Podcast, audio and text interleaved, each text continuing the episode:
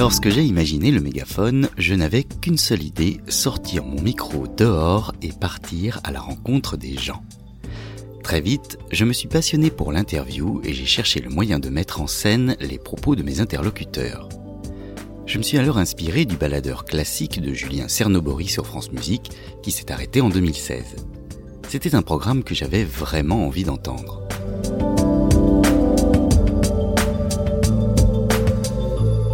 Ce qui m'intéresse, c'est le mélange entre création sonore et documentaire audio.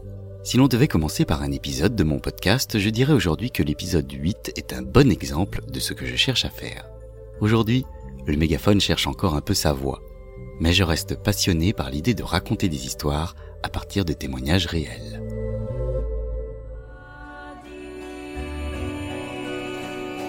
Ça me calme, ça m'apaise, ça me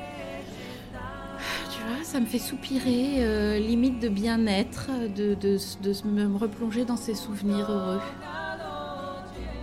Donc c'est de la musique que tu pourrais écouter toi? Oui, et que je vais tenter de retrouver pour faire écouter à mes clients.